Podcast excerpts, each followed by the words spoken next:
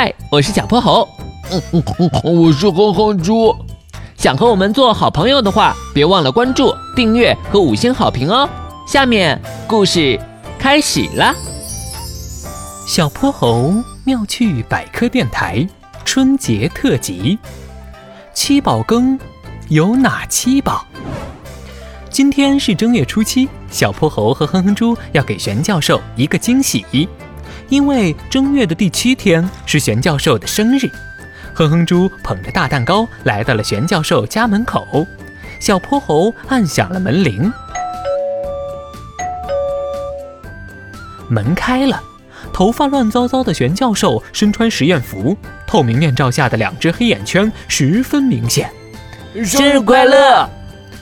可乐可乐，什么什么？呃，今天是我生日咕噜咕噜，原来这么快，已经正月初七了。呃，看来玄教授又把自己生日给忘了。哼哼猪悄悄凑近小泼猴的耳朵，嘀咕了几句。玄教授没日没夜的捣鼓实验，早把今天是几月几号抛到了脑后。玄教授，玄教授，你有什么生日愿望？我和哼哼猪一定帮你实现。对对对，只要我们能做到。咕噜咕噜，我还真有一个愿望，我想尝尝有许多年没吃到的七宝羹。我的生日在正月初七，传说中女娲就是在这一天创造了人类，所以正月初七也被称作人日，大家都要吃七宝羹。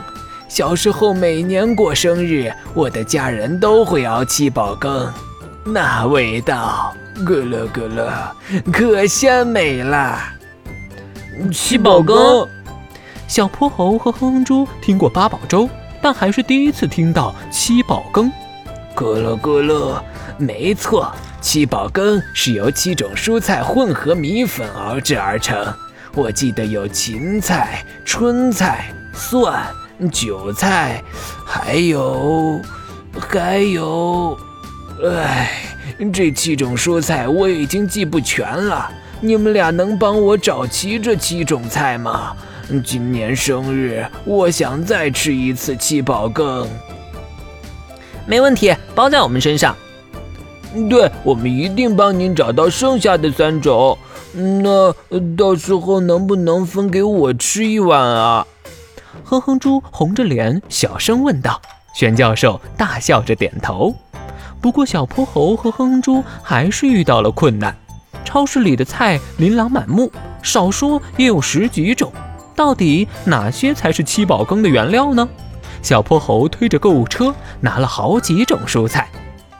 我们可以先买已经知道的四种蔬菜：芹菜象征勤劳，春菜象征春风得意，蒜象征精打细算。韭菜象征长长久久，我想剩下的三种蔬菜一定也代表着美好寓意。哼哼猪拿起一根茄子，又拿起几颗生菜。呃，有美好寓意的东西多了去了。过年时我吃的每样食物几乎都有寓意呢。那我们就缩小范围，看看不同地区的习俗。玄教授来自南方，老家在一个叫广州的地方。小泼猴正说着，听到旁边传来了笑声。一位戴着棒球帽的牛大哥正在和售货员说着蹩脚的普通话：“你好啊，呃，你知道改菜在哪里啊？”哼住，你听，他说的是不是粤语？有可能是玄教授的老乡呢。一问，果然如此。而且更凑巧的是，这位热心的牛大哥表示自己也正在买七宝羹的原料呢。欧西广州人啦，在宝羹是我们那里的特色啦。菜宝羹呢，就是该菜、该兰、狗菜、春菜、芹菜、蒜，还有厚荷菜。牛大哥，您说的是不是芥菜、呃芥兰、韭菜、春菜、芹菜、厚荷菜？哼哼猪一一拿起七种蔬菜，向牛大哥确认。毛糙毛糙，该菜该兰都表示大财。预祝以后发大财！呃，厚荷菜就是百事和享、顺顺利利和心意，都是吉祥菜啦。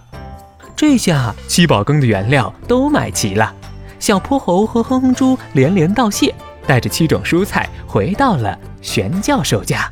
咕噜咕噜，煮好喽！